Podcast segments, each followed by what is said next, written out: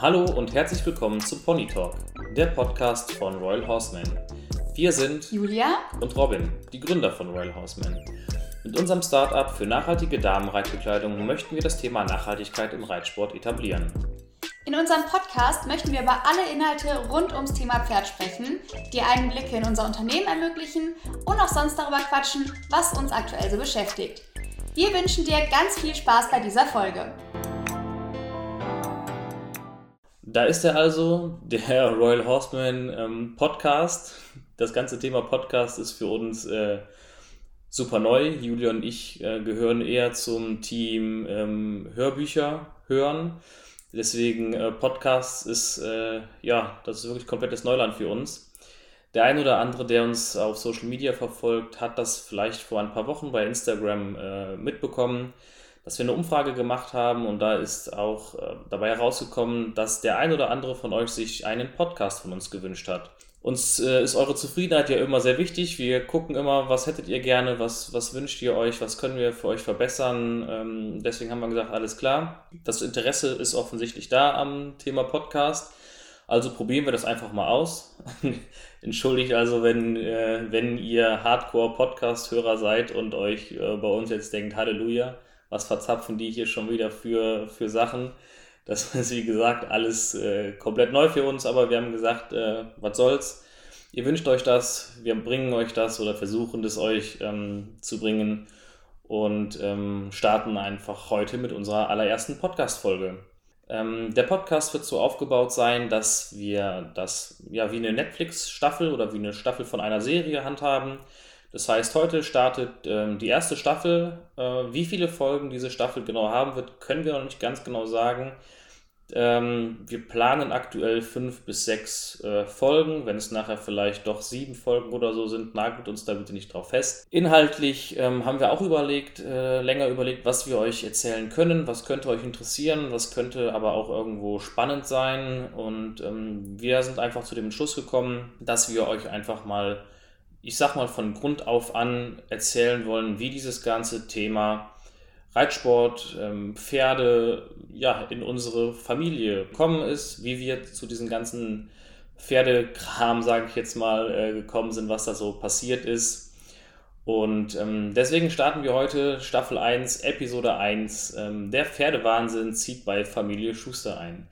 Die Julia sitzt hier neben mir und äh, ja, sie ist im Prinzip mehr oder weniger hauptverantwortlich dafür, dass äh, dass wir so eine Pferde-verrückte Familie geworden sind. Ähm, deswegen widmen oder inhaltlich werden wir in dieser ersten Folge darüber sprechen, wie so Julias Anfänge ausgesehen haben, wie ist sie zum Reiten gekommen, was ist so passiert, wie hat sich das äh, auf die Familie ausgewirkt.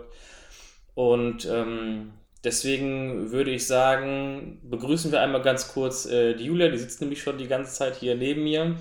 Hi! Und wir springen auch direkt äh, rein mit der ersten Frage. Julia, wie bist du zum Reiten gekommen? Also tatsächlich fand ich schon immer Pferde toll. Ähm, seit ich kann, denken kann, gefühlt ähm, faszinieren mich Pferde und ich habe immer auf Autofahrten direkt immer nach Pferden Ausschau gehalten und wie man das halt so kennt. Und ähm, ich hatte auch Glück, dass unsere Mom, die ist mich früher, hatte die selber ein Pferd und ist auch geritten, als sie noch jung war. Und dementsprechend stand sie dem Thema Pferd und Reiten natürlich auch positiv gegenüber.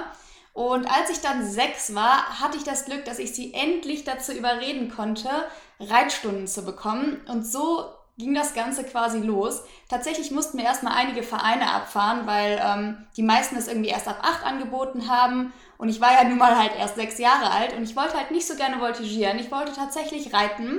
Und dann haben wir zum Glück aber auch einen Reitverein gefunden, wo sich das hat umsetzen lassen. Und ähm, genau, so bin ich halt dazu dann gekommen und zu meiner ersten Reitstunde quasi gekommen.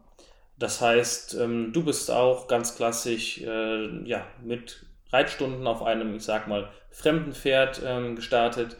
Das war bei uns auch nicht so, dass, dass dass wir sowieso durch unsere Eltern schon Pferde zu Hause stehen hatten oder dass du direkt ein eigenes Pferd oder Pony ähm, bekommen hast, sondern tatsächlich wirklich so Reitverein suchen und dann ganz regulär Reitstunden auf einem fremden Reitschulpferd, sage ich mal, äh, nehmen. Willst du uns vielleicht kurz ein paar Sachen so zu deinen allerersten Reitstunden oder zu deinem ersten Reitschulpferd äh, sagen, was dir da noch so besonders im Kopf geblieben ist? Ähm, ja, sehr gerne. Also tatsächlich war die allererste Reitstunde ähm, auf einem Pony namens Tess. Das war ein Fuchspony und es hatte eine ganz zierliche Blässe.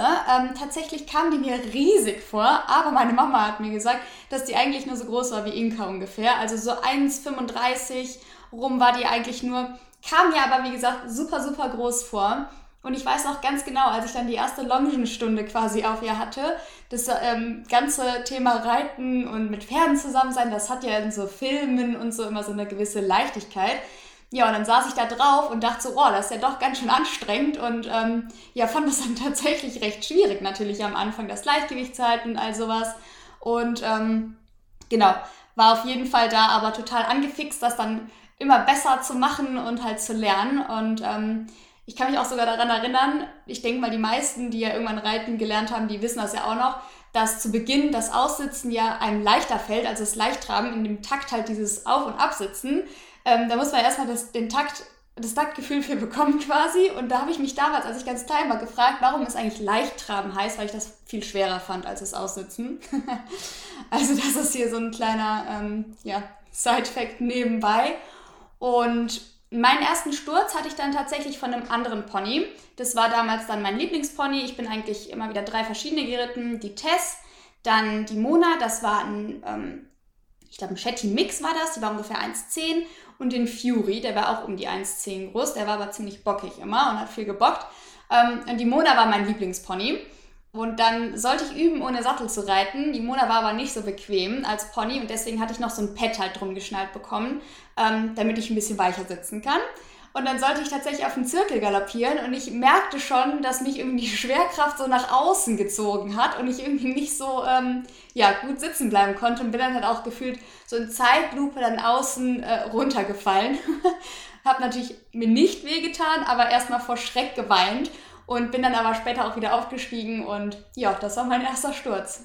Ja, und die, die, die tatsächlich ist das, ist die Mona auch das einzige Pferd so richtig oder Pony, an das ich mich äh, damals oder von damals auch noch äh, dran erinnern kann. Ähm, ich weiß gar nicht mehr, ob ich das früher wollte oder musste. Ich war ja auch ab und zu mal mit dabei. und ich glaube, ich war sogar, war ich dabei, als du runtergeflogen bist das erste Mal? Das kann gut sein. Auf ich, jeden Fall waren an dem Tag einige an der Bande und haben das auch noch gesehen. Das war mir natürlich erstmal peinlich. Also ich meine, mich erinnern zu können, dass ich auch äh, dabei gewesen bin. Aber das war, ähm, waren auf jeden Fall verrückte, wilde ersten, äh, erste Anfangszeiten. Ähm, Dann das Thema ähm, Inka. Inka zieht bei uns ein. Wie lange hast du Reitstunden genommen oder wie lange warst du schon bei dem Pferdethema ähm, aktiv, bis ja tatsächlich äh, Inka bei uns eingezogen ist und vielleicht auch, ähm, wie es dazu ein bisschen gekommen ist, dass ja, es am Ende des Tages äh, Inka geworden ist, sage ich mal so. Ich hatte tatsächlich ziemlich Glück. Ähm, natürlich wollte ich von Anfang an ein eigenes Pony haben, aber meine Eltern haben immer gesagt, erst wenn du 10 bist und auch nur, wenn du bis dahin schon mal runtergefallen bist vom Pferd, damit wir gucken können, ob du dann immer noch dran bleibst. Äh, das waren so die zwei, ich sag jetzt mal, Faktoren, von denen das Ganze eigentlich damals abhing. Naja, runtergefallen war ich zu dem Zeitpunkt ja dann schon mal, aber ich war halt tatsächlich erst acht, als Inka ähm, bei uns eingezogen ist. Das war halt ein Riesenglück für mich. Und zwar ähm, ja, bin ich eigentlich ungefähr ein Jahr lang geritten. Dann habe ich äh, auch zwei Pflegebeteiligungen oder Reitbeteiligungen bekommen, nämlich die Mona und den Fury. Und die bin ich dann dreimal die Woche schon geritten. Hätte aber gefühlt jeden Tag reiten gehen können. Und habe halt auch immer um meinen Pony gebettelt, aber ja, da war einfach keine Chance eigentlich. Ähm, und dann kam aber das große Glück, dass meine derzeitige Reitlehrerin, nämlich die Inka, ähm, schon ganz, ganz lange kannte, nämlich seit die Inka 2 ist. Und die war zu dem Zeitpunkt dann 6 und dann ähm, ja, hat meine Reitlehrerin quasi zu meinen Eltern gesagt, wenn ihr jemals ein Pony für die Julia haben wollt, dann holt es jetzt und nehmt euch, kauft die Inka, weil das einfach das beste Pony dafür ist. Und ja, meine Eltern waren erstmal gar nicht so überzeugt, weil ein sechsjähriges Pony für ein achtjähriges Mädchen fanden, sie war halt nicht so die beste Idee. Ähm, dann sind sie tatsächlich erstmal alleine zu Inka gefahren und haben sie sich ganz alleine erstmal angeschaut, ohne dass ich überhaupt was davon wusste. Genau, und dann war meine Mama aber überzeugt, dass die Inka ja wirklich ein tolles Pony ist. Mm, und dann haben wir uns, ich glaube sogar insgesamt dreimal bin ich sie dann Probe geritten. Und sie war halt wirklich so, so brav und lieb. Ähm, genau, und dann war es so, dass ich überrascht wurde. Also die haben mir gar nicht verraten, dass sie die Inka wirklich jetzt gekauft haben, sondern haben mich eigentlich eines Nachmittags quasi zum Stall entführt und auf einmal stand die Inka da in der Box und ich hatte einen Herzstillstand, weil ich dachte, oh nein, jetzt hat wer anders das Pony gekauft, jetzt war wer anders schneller und hat sich die Inka gekauft, bis ich dann gemerkt habe, dass es für mich war. Also dass mir jetzt Inka gehörte. Genau, und ähm, so hat das quasi alles angefangen. Es war also ein glücklicher Zufall, dass die Inka zu dem Zeitpunkt verkauft wurde und meine ähm, derzeitige Reitlehrerin sie halt kannte. Ja, an den Tag dieser Überraschung kann ich mich auch noch ganz, ganz äh, grob erinnern. Ähm, da Gott, das ist ja auch schon Jahre her, da waren wir auch noch so klein. Deswegen ist das Erinnerungsvermögen ein bisschen äh, getrübt, aber äh, das war auf jeden Fall sehr, sehr aufregend für, für alle in der Familie, ähm, weil das für Mama und Papa ja auch was komplett Neues war.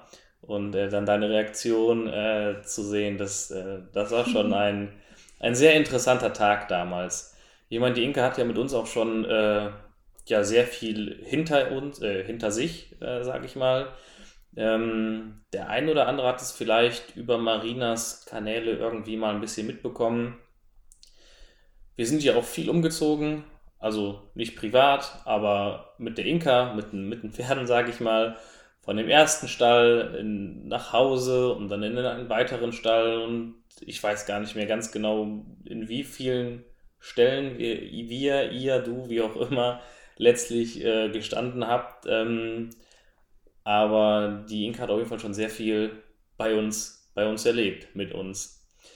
Ähm, wie sieht das denn aus, deiner Meinung nach? Äh, wie hat sich dieses ganze Thema Pferd, besonders dann, als du dein eigenes Pferd hattest, ähm, auf die Familie ausgewirkt, wenn du dich da noch so dran erinnern kannst?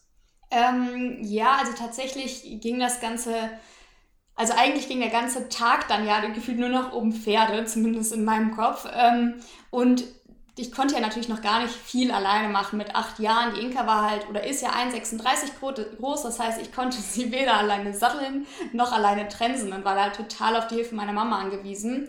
Sprich, die war dann halt von da an jeden Tag mit mir am Stall.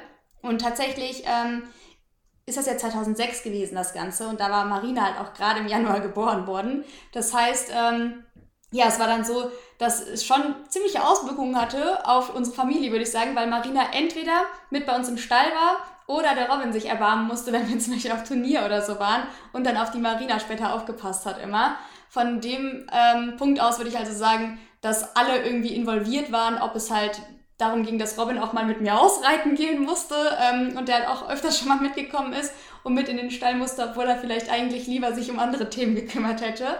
Ähm, genau, oder die Marina mit an der Bande saß, mein Papa mitgeholfen hat und alle möglichen Sachen. Also ich würde sagen, die ganze Familie war irgendwie involviert. Oder wie würdest du das sehen? Ähm, das würde ich so äh, tatsächlich eins zu eins äh, unterschreiben. Also spätestens nach dem Kauf von Inka auf jeden Fall, weil das eigene Pferd oder Pony ähm, versorgen, das ist halt ähm, ja vom zeitlichen Aspekt doch nochmal eine komplett andere Nummer als, äh, ja, ich sag einfach mal, ganz einfach ähm, Reitstunden auf einem ähm, Schulpferd zu nehmen. Deswegen, ähm, ja, alles, was du gesagt hast, kann ich genauso nur äh, bestätigen. Das, das ist so auch bei mir in Erinnerung. Äh, ich weiß, dass es bei mir Zeiten gab, wo mich das Thema Pferd oder Pferde dann auch äh, besonders viel interessiert hat, sage ich mal so. Ähm, die, diese ganz großen Ambitionen, wirklich viel Reiten mit eigenem Pferd, hatte ich, glaube ich, aber trotzdem nie so sehr wie du. Auf jeden Fall äh, bin ich damals dann auch hingegangen und ähm, habe meinen Basispass äh, auch gemacht. Ähm, ja, aber das Thema, das Thema Pferd ist für mich persönlich dann mit der Zeit irgendwann immer weiter in den Hintergrund gerückt. Ich meine, ganz ist es nie weg gewesen, weil wir halt eine äh, ja, Familie sind, die sehr gut miteinander auskommt, sehr alles miteinander teilt und dementsprechend bekommt man natürlich auch dann immer alles, äh, alles mit. Aber mein, mein, mein persönliches Interesse ist dann irgendwann doch mehr Richtung äh, von den Pferden weg, Richtung äh, Motorsport ähm, gegangen, was äh, Motorräder und äh, Autos und so weiter angeht. Aber ja, das waren auf jeden Fall jetzt mal in der Kurzzusammenfassung ähm, Julias allererste Anfänge ähm, und auch so die ersten Schritte für uns als Familie, die dann komplett in dieses ganze Pferdethema eingestiegen ist. In der nächsten Folge möchten wir dann ähm, etwas detaillierter in Julias reiterlichen Werdegang äh, einsteigen. Sie hat es ja gerade schon mal erwähnt gehabt. Ähm, Turniere, wie sieht es da aus? Was waren ihre Pläne, ihre Ziele? Was ist passiert in dieser ganzen Zeit? Ähm, genau, also über Julias reiterlichen Werdegang möchten wir dann gerne in der nächsten Folge sprechen. Unsere Podcast-Folge kommt immer montags morgens um 7 Uhr online. Dann könnt ihr die Folge auf dem Weg zur Schule, in die Uni oder zur Arbeit äh, ganz entspannt hören. Warum haben wir uns für den Montag äh, so früh entschieden? Äh, weil wir hoffen, euch äh, damit ein kleines Lächeln ins Gesicht zaubern zu können, dass der sonst so ähm, nicht so gern gemochte Montagmorgen äh, vielleicht ein bisschen angenehmer gestaltet werden kann. Aber ja, wenn, wenn ihr irgendwie sagt, boah, ein anderer Wochentag wäre doch irgendwie viel cooler und auch eine andere Uhrzeit wäre da auch viel cooler, dann lasst uns das gerne über ähm, Social Media wissen. Ihr wisst ja, wir, wir antworten eigentlich so gut wie jedem. Also wir sind da immer sehr bemüht, wirklich auf jede Antwort, äh, auf jede Nachricht drauf einzugehen. Dementsprechend wird euer Feedback definitiv bei uns ähm, ankommen. Ja, in diesem Sinne würde ich sagen, äh, hören wir uns im besten Fall nächste Woche wieder. Das war es leider auch schon wieder mit dieser Folge. Wir hoffen, dass du ganz viel Spaß beim Zuhören hattest. Wenn dir unser Podcast gefällt, würden wir uns natürlich sehr über eine Bewertung freuen. Ansonsten wünschen wir dir alles Gute und bis zum nächsten Mal.